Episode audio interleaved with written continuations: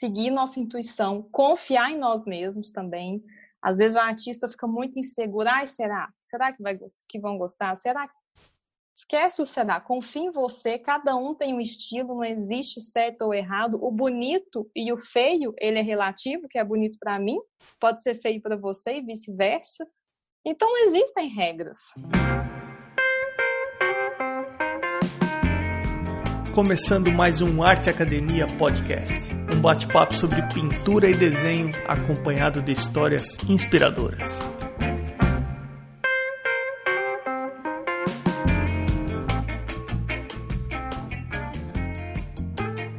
Como vão as coisas? Tudo bem por aí? Se o podcast vem entregando um conteúdo útil, se você considera que você vem aprendendo e conhecendo artistas interessantes, se você acompanha o podcast, considere retribuir isso dando uma força. Eu estou comentando isso no começo desse episódio porque muitas vezes eu reconheço que eu preciso de uma força, mas não só motivacional eu tenho alguns gastos com o podcast, eu gostaria de conseguir pelo menos que o podcast se pague. Eu venho me divertindo e aprendendo produzindo podcast, mas por outro lado eu faço tudo sozinho. Tem três maneiras bem simples de me ajudar. A primeira é compartilhar o podcast na sua rede social. E, se possível, marque o arroba Arte Academia Underline Podcast no Instagram. Eu replico, na medida do possível, o seu post na rede social. Outra maneira é deixar um review onde quer que você esteja ouvindo o podcast, principalmente se você ouve pelo iTunes. Quanto maior o número de reviews, mais fácil as pessoas encontram o podcast quando elas estão buscando por podcasts de arte. E uma terceira maneira é através do site Apoia-se, apoia.se, onde é possível fazer um apoio financeiro em troca de uma mentoria comigo. Fica aqui então meu agradecimento às pessoas que apoiam formalmente o podcast. Elas foram até o www.arteacademia.com.br, clicaram no link Apoia o Podcast, foram para o site do Apoia-se e lá elas fazem uma contribuição nesse valor simbólico mensal em troca de uma mentoria. São elas a Irmigard, arroba Irmigard, underline desenha e arroba Irmigard, underline Lacerda no Instagram. A Ivana Pellegrini, arroba Pellegrini Ivana. A Ana Frevi, que participou como entrevistada aqui no podcast já, arroba Ana Frevi. E o Fabiano Araújo, com perfil no Instagram, arroba Fabiano Araújo Artist, com T mundo no final. Já vou deixando aqui também meu obrigado a Priscila Cerato, que aceitou o meu convite e separou um tempo para participar do Arte Academia Podcast. Priscila, seja bem-vinda. Muito obrigada. Prazer estar aqui. Da onde é esse sotaque aí? Minas Gerais. Que parte de Minas? Araxá, aqui pertinho do Triângulo Mineiro, pertinho de Uberaba, Uberlândia. Uma vez eu estava visitando um, um centro aqui no, no, em San Diego, é, um centro que tem uma série de galerias e eu me deparei com um museu que faz esse tipo de arte que você faz. E eu fiquei absolutamente encantado, porque é, tudo o que a gente que está acostumado a fazer através de desenho, de linhas, através de cores, é tudo feito por tecido, as linhas são linhas costuradas. Exatamente. Mas um pouquinho antes disso, Priscila, como é que você começou com essa história de arte? Bom, é, eu sou formada em moda, então eu já tinha esse gosto pelo tecido, mas eu não achava assim que eu me encaixava no, no, na moda, em fazer roupa. Mas, enfim, eu trabalhei um tempo na área de moda, mas com consultoria de estilo. E aí teve um momento da minha vida, que foi o ano do meu casamento, foi, foi um ano também difícil, familiar, com várias situações, que eu não trabalhei. Então, para atender essas demandas, a família, eu não trabalhei. E nesse, nesse ano, que foi 2011, eu comecei a despertar para querer aprender a arte manual, crochê, tricô, mas isso me despertou mais para trabalhar minha ansiedade. Comecei. E, e nisso eu comecei a buscar técnicas diferentes, até que eu me deparei com a arte têxtil, deparei com as diversas técnicas de patchwork, que são as técnicas que a gente usa na arte têxtil para poder desenvolver os desenhos, criar os desenhos. E aí depois eu engravidei, então veio período maternidade, gravidez, e, e só que eu aproveitei esse período para estudar ainda mais, que eu estava em casa, fazer curso, enfim. E aí eu apaixonei, eu me encontrei na arte têxtil, no, nesse processo também é, eu conheci o quilting, que é uma, uma outra técnica que ela agrega valor à arte têxtil, que é uma técnica de costura livre. Então, eu falo que é uma ilustração, igual a gente ilustra no lápis, eu ilustro na máquina, só que movimentando o tecido. Então, o trabalho ele fica solto. Quando a gente costura na máquina de tecido, o pezinho da máquina vai puxando, né? Se eu acelero a máquina no pedal, o tecido vai. No quilting, não o tecido fica ali soltinho, se eu acelero a máquina, a agulha fica batendo no mesmo ponto. Então, o desenho só vai nascer se eu movimentar o tecido. Aí pronto, aí eu encontrei, aí casou. Foi amor à primeira vista. Pô, eu. Você vai ter que me educar no episódio de hoje, porque eu sou completamente leigo, mas eu tô desinformado. Isso é uma coisa pouco divulgada, isso é nova. Como que é essa técnica hoje em dia?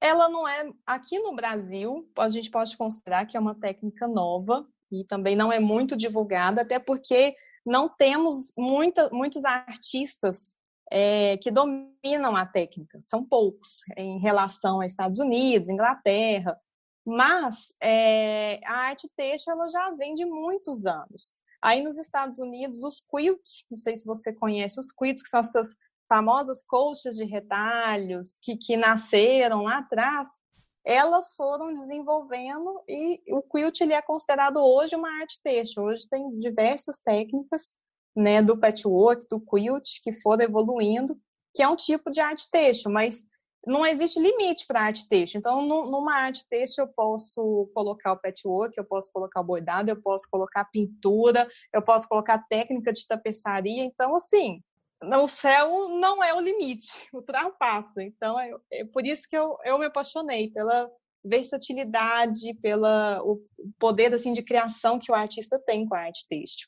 E o desafio, que é o que você falou, né, de da gente conseguir fazer é, no tecido o que um, um artista, um pintor faz numa tela.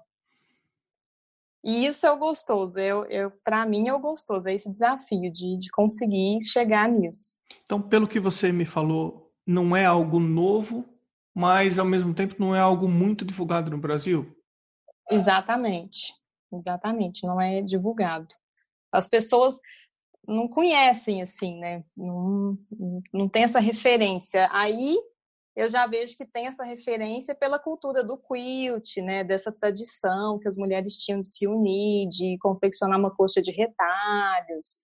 Tem até um filme que chama Coxa de Retalhos, em inglês eu não lembro o nome, que é bem interessante, que mostra bem esse início aí de como nasceu. Como o nosso canal aqui é de áudio e as pessoas não estão vendo o seu trabalho agora, vamos tentar explicar para quem está ouvindo o podcast que Imagina que uma tela, uma tela abstrata com motivos geométricos, mas as isso. cores e as linhas são todas feitas por tecidos costurados. É isso? Isso. as formas geométricas são feitas com, é, com tecido, né? Através do corte do tecido. E aí o que que acontece?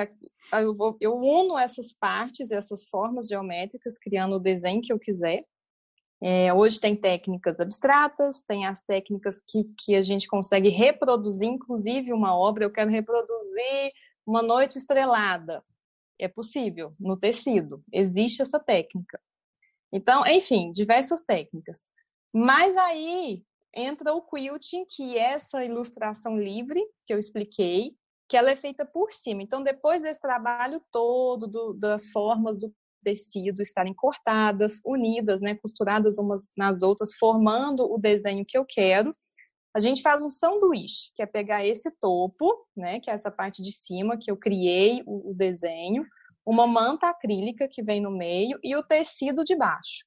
Então, isso forma um sanduíche. E como é que eu vou unir esse sanduíche? Aí que entra o quilting, que é essa ilustração livre que eu faço por cima. E o gostoso é que ele faz parte da arte, porque cada padrão que você desenvolve eh, dá uma textura diferente. Então, se eu fizer bolinhas, é uma textura, se eu fizer ondas, é outra textura. Então, isso daí o artista também tem que trabalhar. Onde que eu quero realçar, por quê, como.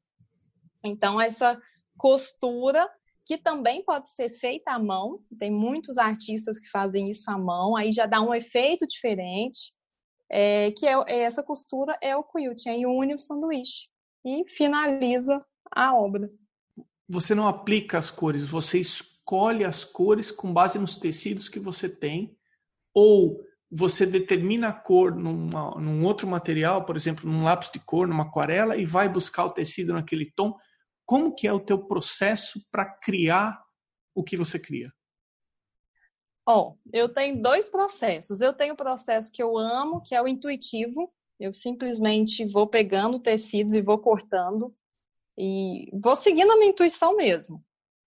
Tanto para a escolha do tecido, se vai ter estampa, se não vai, que cor, como também é, pela forma. Às vezes eu aproveito o retalho que tem uma forma diferenciada e aquilo vai vai nascendo seguindo a, a, o meu, minha intuição. Não tem projeto nenhum, não tem estudo de cor nenhum, nada. E também tenho os meus projetos que eu faço antes no papel, desenvolvo no papel, penso na forma, penso nas cores, mas também quando eu pego no tecido e vou fazer, muita coisa muda no processo. Então, aquela cor que eu, que eu colori ali no papel, eu já mudo. Ah, não, ali não tinha estampa, agora eu ponho uma estampa. Aí, a hora que o topo está pronto, eu vou quiltar, já muda tudo também. E assim, vai, vai nascendo. Então, eu, eu, eu trabalho muito intuitivamente. Mesmo tendo um projeto base, na hora mesmo do vamos ver, de, de pegar para fazer, eu vou seguindo a minha intuição. O negócio vai tendo o seu próprio caminho. A grande maioria das pessoas que trabalha com arte, elas trabalham com ferramentas de desenho ou pintura. Então são pincéis ou são lápis. Ou então giz pastel, enfim. Mas você não tem isso, você não tem o teu gesto diretamente aplicado. Você consegue identificar, porque você se identifica muito com essa técnica. Você consegue identificar aonde você se realiza fazendo o que você faz? Consigo. É, eu me realizo no quilting na finalização da costura. É a, a parte assim que eu mais amo fazer, até porque também ela é extremamente desafiadora, não é uma técnica fácil de aprender. E é onde a mágica acontece, porque quando a gente cria o topo, as formas, o desenho ali no tecido é uma coisa, é bonito, beleza. Mas quando você aplica o quilting, aquilo transforma. Então, é ali. E, e e eu também me realizo com as cores, nessa né? escolha de cores, na composição. Eu sou muito colorida, então o trabalho meu você não vai ver nada muito básico, sempre com muita cor. Eu tenho essa ligação muito forte com as cores. Como que é a reação das pessoas com base no que você faz? Porque assim, com base na minha realidade, a hora que eu cheguei nesse museu aqui em San Diego, que eu vi tudo que eu vi, eu acho que eu deveria eu acho não, eu tenho certeza. Eu passei aquela imagem assim, ó, esse aí nunca viu esse tipo de trabalho, porque ele tá eu tava embasbacado vendo as coisas, né? Como é que é a reação das pessoas? É desse jeito mesmo. as pessoas, assim, primeiro, a primeira reação é querer pôr a mão né? Porque a textura põe a mão e ela, mas isso é tecido? É, é tecido. Mas isso aqui, tem uma máquina que você programa para costurar esse desenho, ela faz tudo sozinha. Aí eu não, não é assim, explico, né, o processo. Mas isso, isso não é possível. Como é que você dá conta? Como é que é isso? Então, assim, é interessante que algumas pessoas aqui em Araxá que conhecem, quer vir no meu ateliê para ver como é que eu faço, para ter certeza que o negócio não existe uma maquininha que você programa lá e vai fazer tudo sozinho. Mas é isso mesmo, é essa reação de Porque é impactante, né? Você pensar que é tecido, que, que, que é possível criar tanto com, com tecido e linha. Priscila, é muito bonito o seu trabalho. Parabéns, viu? Obrigada. Muito bacana. Estou olhando aqui a sua página no Instagram e e o seu cachorro também ele está confirmando que ele gosta muito do seu trabalho. É. é, teve alguma reação de alguma pessoa que foi assim fora do, da curva? Alguma coisa engraçada que você se lembre ou é meio que um padrão? Oh, a maioria tem essa reação, mas tem quem duvide, assim, que eu explico, falo, não, não tô acreditando, você tá mentindo. Eu falei, não, não tô mentindo. Você quer que eu te prove? Vamos ali numa máquina que eu sento. Mas eu já tive que pegar uma folha, porque o quilting, a gente é, treina muito no papel, quando a gente está aprendendo a técnica, né? Então eu pego um papel e começo a fazer os aí a pessoa no papel fica assim, mas como é que você dá conta de, de ir fazendo? Eu falei, oh, isso que eu faço no papel é, é exatamente o que eu faço na máquina. Só que ao invés de eu estar com um lápis na mão, eu estou movimentando o tecido. Então as pessoas ficam assim, não, não acredito. Já teve gente que fala, não, eu não acredito, só acredito vendo. Pô, eu queria fazer um convite então para quem estiver ouvindo o podcast para conferir esse seu trabalho aí no Instagram. É tudo junto, é Priscila Cerato Arte com T mudo no final. E a gente continua conversando aí, a, a, as pessoas uh, vão uh, conferindo como que é o seu trabalho. Então, assim, tem uma série de problemas que nós pintores e desenhistas enfrentamos. Sei lá, o pincel que cai na roupa e mancha a roupa, ou o pincel que rola pela paleta e mancha o enche o cabo do pincel de tinta, ou enfim, aquele pelinho, aquela cerda que fica fora do padrão do pincel, ou uma tela que empena, enfim. Você não tem nada desse, você não encontra esses tipos de problemas no seu dia a dia porque o teu negócio é a máquina de costura com tecidos. Que tipo de problema que você encontra? Vários. para começar, a regulagem da máquina para quiltar é uma dor de cabeça. O Porque que assim. Que, ele... O que, que é uma regulagem de máquina para quiltar? Que eu não sei nem falar direito. Então, é o seguinte. O quilting é feito numa máquina de costura comum. Pode ser a doméstica, pode ser a industrial. Eu quilto numa industrial. Mas ela é uma máquina de costura reta comum, que foi feita para costurar reto. Então, o que é que é, é preciso é, fazer? Se eu falar que eu não sei o que é costurar reto. a costura normal que a costureira usa para costurar a sua roupa. Legal, muito obrigado pela, pela educação lá no, no tema e me desculpe a ignorância. Então é o seguinte, aí a gente tem o problema que a máquina de costura reta, na, né, na, na, máquina de costura tem os dentinhos, né? Que é onde puxa o tecido. Então, aqueles dentinhos, eles não podem existir para quiltar. Então, começa por aí. Então, tem que dar um jeito de eliminar esses dentinhos. Você não pode tirar da máquina. Mas então você tem que abafar eles com alguma coisa. Hoje existe um tapetinho que você coloca, que tem um furinho só, que é onde a, exatamente a agulha vai ali. Só que aí, beleza, tem o, aí você tem que trocar o pezinho da máquina, colocar o pezinho para quilting, aí tá, você acha que tá tudo certo. Aí senta na máquina e vai quiltar. Aí o negócio começa a travar e você vai, né, você vê que o negócio não tá fluindo, aí você tira o trabalho, olha por baixo, a linha embolou tudo. Linha embolar é assim, é, é de chorar, sabe? É aquele problema que você senta e chora, e chora e chora.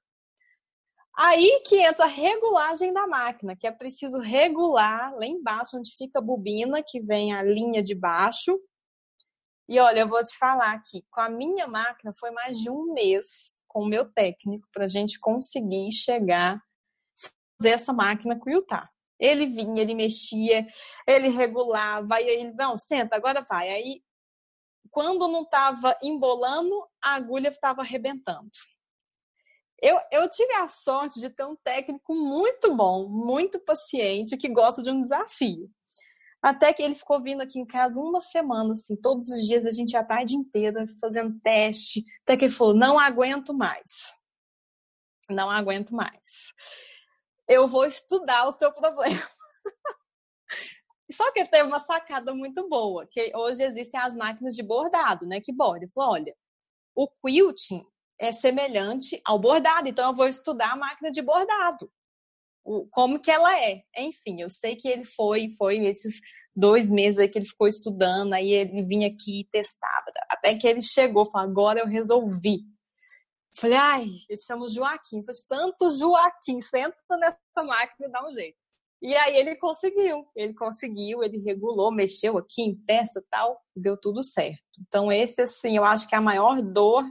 Existe máquina hoje própria para quiltar, que são as chamadas long arms, que é o sonho, é o sonho de quem quilta, mas são máquinas muito caras. Então, assim, a máquina de 19 mil dólares é algo assim que não dá, não dá. Tem pessoas que investem que tem, tem, tem pessoas que quiltam, mas elas só quiltam trabalho de outras pessoas. Então, tem artista têxtil que não quilta, que faz todo o trabalho, a composição no tecido e manda para esses lugares fazerem o quilting, principalmente peças que vão para festivais, que vai para exposição, competição. Porque o quilting é uma técnica difícil, que aí entra a outra dor, o outro problema. Quando você aprende a quiltar e senta na máquina, sai tudo errado, cada ponto de um tamanho. Não. E, a, e aí é outra coisa, daquela pergunta do início, que as pessoas ficam impressionadas, é, o, é a, a uniformidade do ponto. Que to, como o negócio é livre e o que, é, o que faz o ponto ficar maior ou menor é a velocidade da minha, das minhas mãos movimentando o trabalho alinhada com a velocidade que eu estou colocando na máquina no pedal. Então tem que ter uma sincronia, entendeu? Só que para a gente chegar, aprender a ter essa sincronia, o negócio sair bonitinho, eu não posso falar perfeito, que é perfeição impossível, é tempo. Eu fiquei um ano praticando todos os dias, todos os dias, todos os dias. E eu ainda acho que eu tenho muito para melhorar. Então, é outra dor. Até você conseguir executar a técnica, a ponto de dela ser vendável, não é da noite para o dia. Demanda uma dedicação e um treino. E aí entra problemas assim, tecido, tem o tipo certo de tecido, então é, tem que ser um tecido 100% algodão, porque ele tem que se assemelhar ao papel, porque o corte tem que ser perfeito. Então, vou fazer uma peça toda geométrica. Ela tem que ser perfeita, as medidas exatas. Se eu fizer isso com uma seda, um cetim, que é um tecido muito maleável, o corte não vai sair perfeito. A hora que você vai costurar uma parte na outra, o negócio não encaixa, é outra dor. Tem, tem, tem artistas têxteis que fazem com esses tecidos, elas são deusas, assim, maravilhosas. Mas é um, é, é um outro trabalho, até também você conseguir, enfim, é outra dor, o tecido. outro problema. Olha, Priscila, eu, eu já desisti a hora que você falou da linha embolada. É, isso a hora que você falou isso aí para mim já foi o bastante. Eu falei, não, não, não, não, não, não, não, não, é para mim. Esse aqui um, um, um chassi empenado de uma tela é nada. O pior é quando você está quiltando, já está acabando, aí embola. Aí embola e se você não vê que embolou.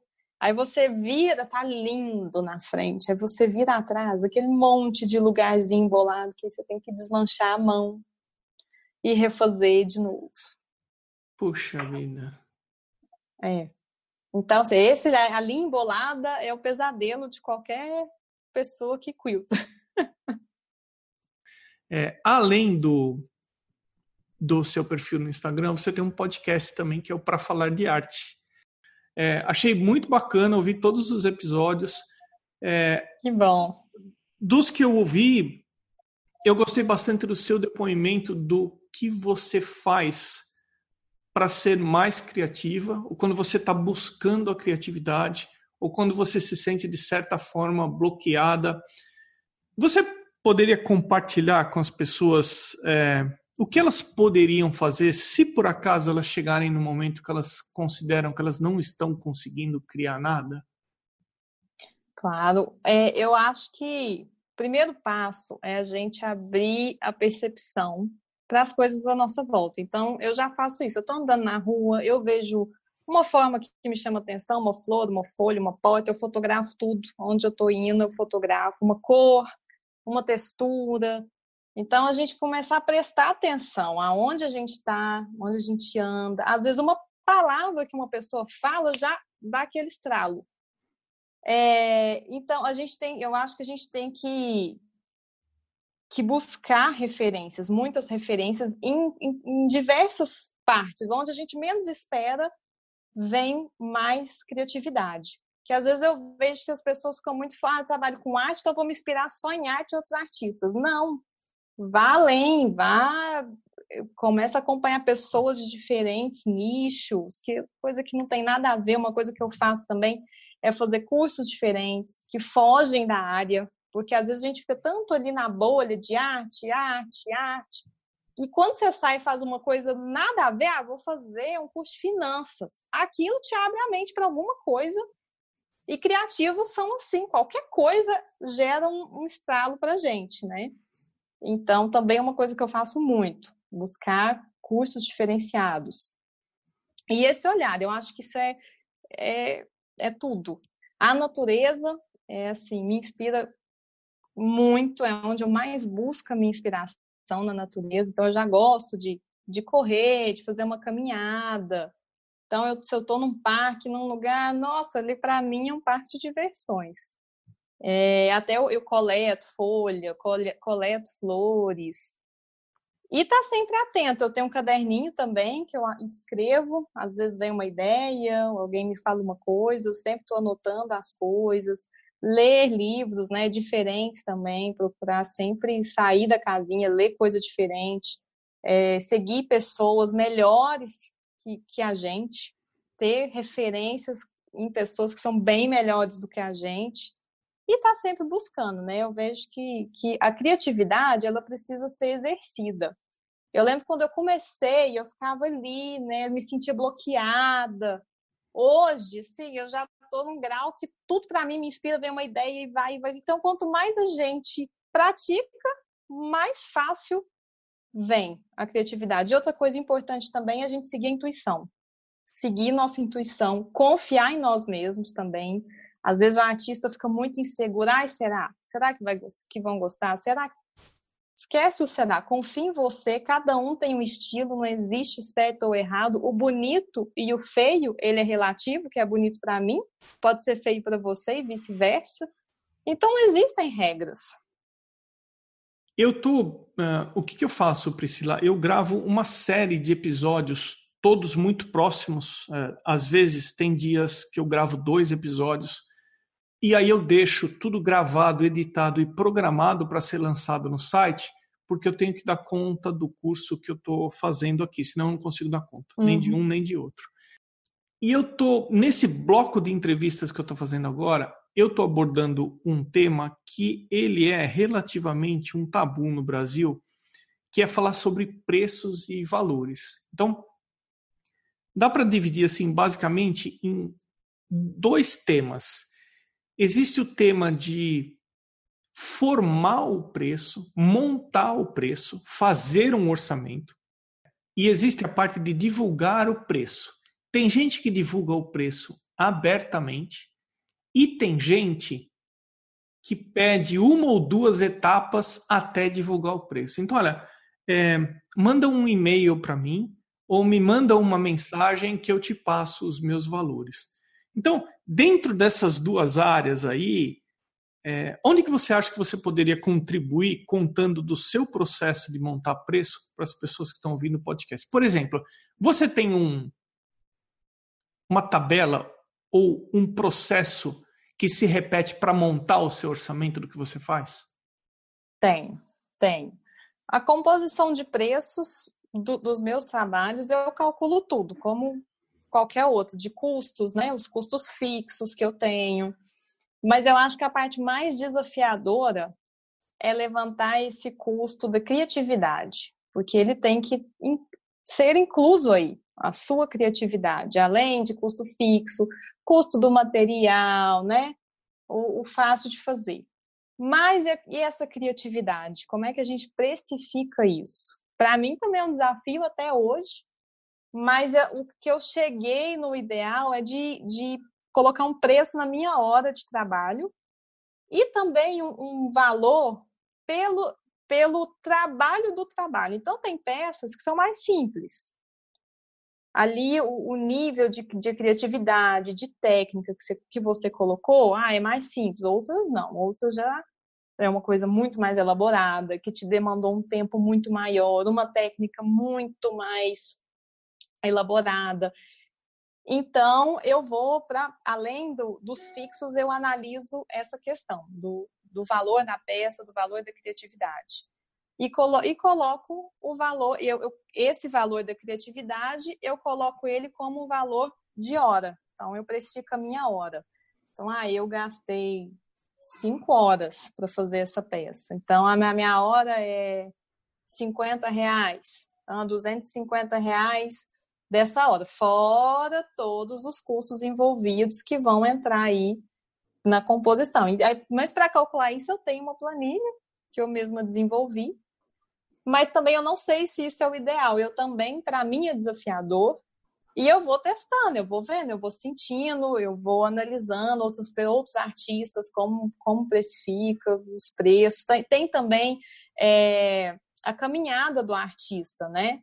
Hoje eu estou começando, ah, não, eu já estou num grau, né, já estou mais conhecido. Isso também vai aumentando o seu valor agregado, que o artista tem o valor agregado dele, não só de conhecimento, como também de reconhecimento. Então, eu acho que tudo isso tem um peso na hora de precificar. Então, Olha, né? você falou, eu não sei se funciona. É, até o momento foi o que funcionou para você, né? É o que está é, é, o que está funcionando. Então, é, é. o que eu percebi é que você associa ao, montar um orçamento com serviço, né? Porque uhum. se você cobra por hora, você está cobrando pelo serviço. Oscila um pouquinho esse valor do serviço. Quero dizer o seguinte: imagina que você terminou uma imagem e que você gostou muito dessa imagem, que você fala assim, nossa, esteticamente isso aqui tá bacana pra caramba. Eu acho que ela vale um pouquinho mais. Eu acho que ela vale um pouquinho. Sim. Você tem isso também? Tenho, com certeza. Com certeza. Entra também no que eu falei, né? De ser uma. Se foi uma peça ali muito mais elaborada, muito mais planejada, com certeza esse valor ele vai aumentar um pouco. Ou não. Não, não planejei tanto, não, não foi uma coisa tão detalhada. Então ele vai ser um pouco mais baixo. Eu não sei até que ponto isso é cultural ou não do brasileiro. Eu tenho algumas referências nos Estados Unidos e eles são super práticos nos Estados Unidos eles são super objetivos. É, eu estou olhando aqui no seu Instagram e eu estou vendo que você tem uma lojinha na Etsy, é isso? Tem, isso. Lá você divulga o preço abertamente? Sim, divulgo. Até algumas peças é, que eu estou terminando o meu site, então, é, mas algumas peças eu quero colocar o preço no Instagram, né, naquele é, quando a pessoa clica, a gente marca o produto ali, clique já visualiza o preço. Eu, particularmente, acho que esse negócio de não colocar o preço e, e, e, ser uma coisa difícil, né? A gente ter acesso ao preço, eu acho que isso mais afasta o comprador do que né, a gente cativa ele. Porque hoje as pessoas querem facilidade e praticidade. E eu, eu, e eu acho que esse tabu de colocar preço, de, dessa dificuldade toda de não querer expor, é com medo de concorrentes, que na verdade eles não existem, principalmente nesse universo de arte. Cada artista é um, não existe concorrência.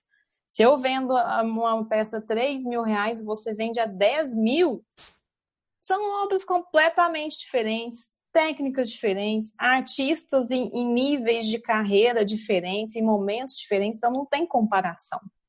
Mas eu sinto que é isso, eu sinto que é esse medo do outro ver e, e saber quanto que eu vendo, nossa, e aí?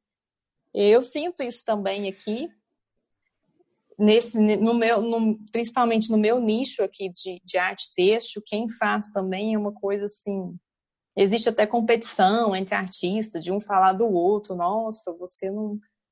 A primeira vez que eu fui para ir para os Estados Unidos, num, num, festival, foi maravilhoso, porque eu conversei com, com as pessoas abertamente das técnicas, de valor, de processo de criação, e todo mundo super receptivo. Eu assustei, porque aqui é completamente diferente.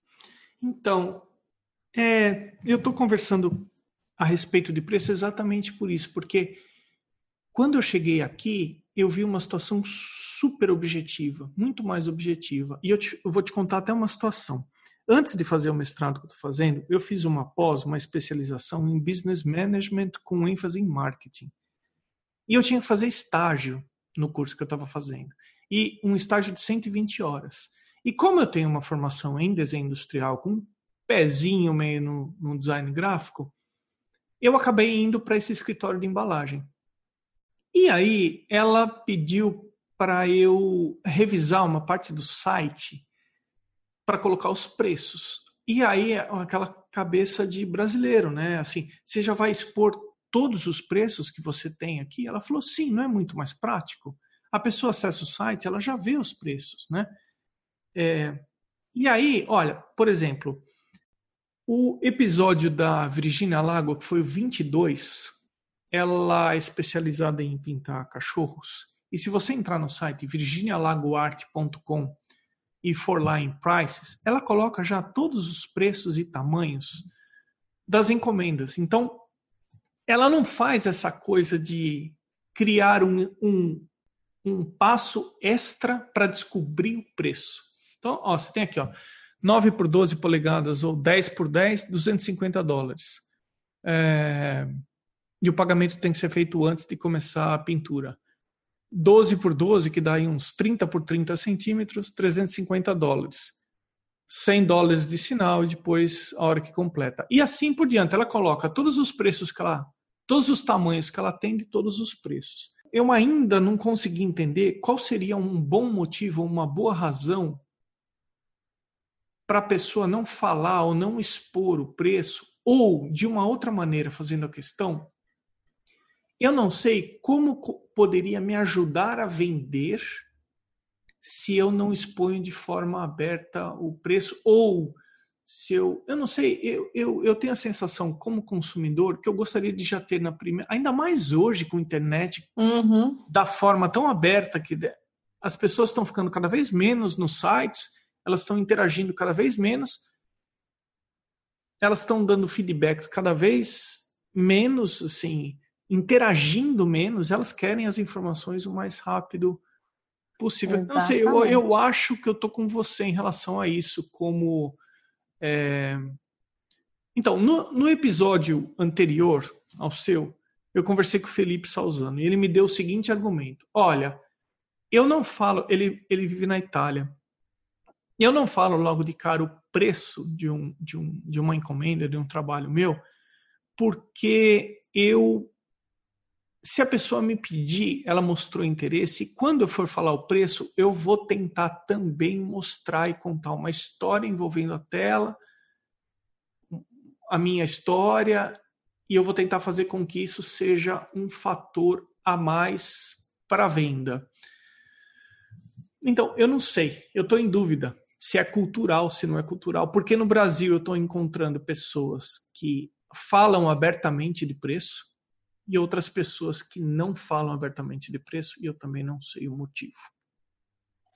Eu acho que esse processo de contar história já é uma coisa que, para quem tem Instagram principalmente, é uma coisa que você faz. No Instagram, a gente conta histórias.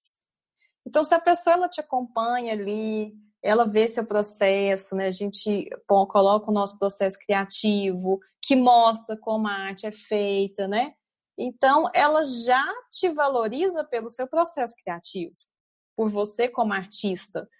Então, eu, eu não vejo sentido nisso que ele falou de ter que contar uma história para depois classificar, sendo que essa história já está sendo contada. E se eu me identifiquei com a sua arte, eu me identifiquei com esse propósito, com esse valor, né, de, a sua história que você está contando. A gente se conecta é, é nisso, é na história, na contação de histórias. Então, assim, eu eu vendo muita peça, faço muita peça, né, e já tenho de pronta entrega, e também recebo algumas encomendas e faço algumas. Eu não gosto de trabalhar por encomenda, não é uma coisa assim, eu, eu tenho, eu faço, mas eu prefiro criar e vender. Mas quando eu, eu recebo uma encomenda, é, eu já passo, assim, eu não tenho um, um, um valor tabelado, como a Virgínia aqui, Por quê? Porque o meu, como é têxtil, depende muito do, do, design que vai criar, quantidade de tecido, de trabalho, material. Então é muito variável, não tem como eu pôr um valor fixo.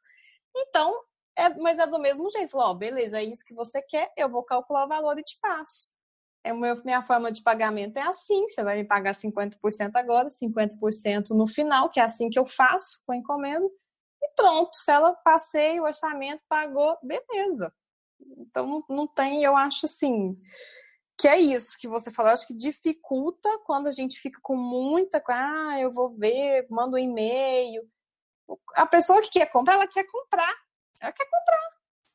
Se você está dificultando, imagina hoje, ah, eu quero comprar é, um, uma roupa na internet.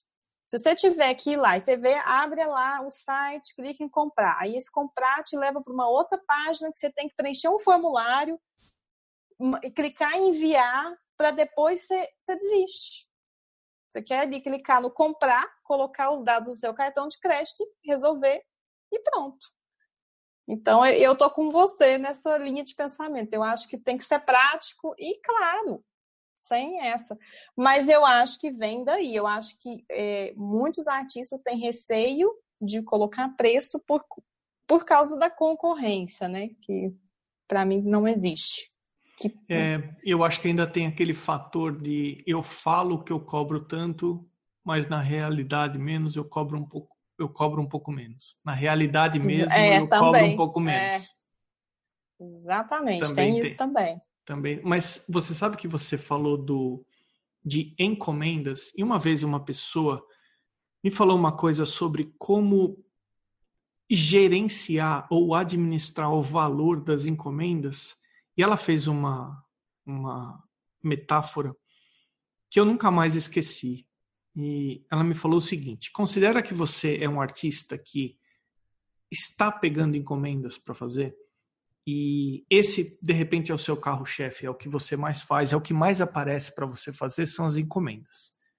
Então, considere que você é um produtor de show musical. Então, você contratou a cantora Priscila Cerato para fazer um show numa casa de shows. Você vai vender os ingressos para os shows. Se a casa de shows ficou vazia o ingresso estava caro. Se a casa de shows lotou e ficou gente para fora, estava barato. Você cobrou barato o ingresso. O ideal é que você consiga a lotação da casa de shows por volta de 90%. Então, dependendo do volume de trabalho que você tem com encomendas, você pode pensar dessa forma para administrar em relação aos preços tá meio tranquilo, tá meio sossegado. Se não é uma coisa de época do ano, de baixa, por exemplo, janeiro alguma coisa do tipo, dá uma administrada nisso. Se você tem uma fila muito grande de encomendas, administre isso também de uma forma assim. Tem gente para fora da casa de shows. Eu acho que você pode selecionar um pouquinho melhor. Priscila, minha cara, como que as pessoas te acham? Bom, elas podem, elas me acham no meu Instagram, que é Priscila com SC, Cerato com S, Arte, com temudo. É, o meu site, que ele vai ao ar, daqui uma semana ele já tá, já vai ao ar aí, priscilacerato.com. Lá já também já vai estar linkada a minha loja do Etsy, que é etsy.com barra shop barra Priscila Cerato Estúdio. Ah, quando, essa, quando esse episódio for ao ar, uh, o seu site já vai estar. É, já vai estar no ar. Vai estar no ar porque a gente está gravando aí com uns, cerca de uns dois meses de antecedência, então sem problema nenhum. É, eu sempre reforço que os entrevistados e os artistas que a gente comenta durante a entrevista, eu passo a seguir no perfil do Arte Academia Underline Podcast. Então, se por acaso a pessoa não chegou até o seu perfil, vai até o perfil do Arte Academia Podcast e vê quem eu estou seguindo, que são só os entrevistados e, e alguns artistas que a gente comenta. É uma outra maneira de chegar até você também. Priscila, minha cara, muitíssimo obrigado pelo tempo que você separou para bater esse papo. Que bom, eu também adorei o convite, adorei nosso bate-papo. Acho que a gente ficaria aqui até mais, mais umas três horas fácil conversando. Então, então vamos lá. Três horas não, mas vamos lá. Dá para fazer isso em papel? Costurar papel? Não, eu já tentei. Já eu já tentei quiltar papel, mas é, ele rasga. Quando começa a movimentar o papel, ele rasga. Com um movimento que movimenta muito, né, ali. Então, às vezes, a agulha bate no mesmo ponto e ele rasga. Mas eu já tentei. Eu já pensei nisso. Priscila, valeu, obrigado, viu? Obrigada, Emerson, um abraço. Esse foi o episódio 40 com a Priscila Cerato. Eu sou Emerson Ferrandini, obrigado pela companhia e até o próximo episódio do Arte Academia Podcast.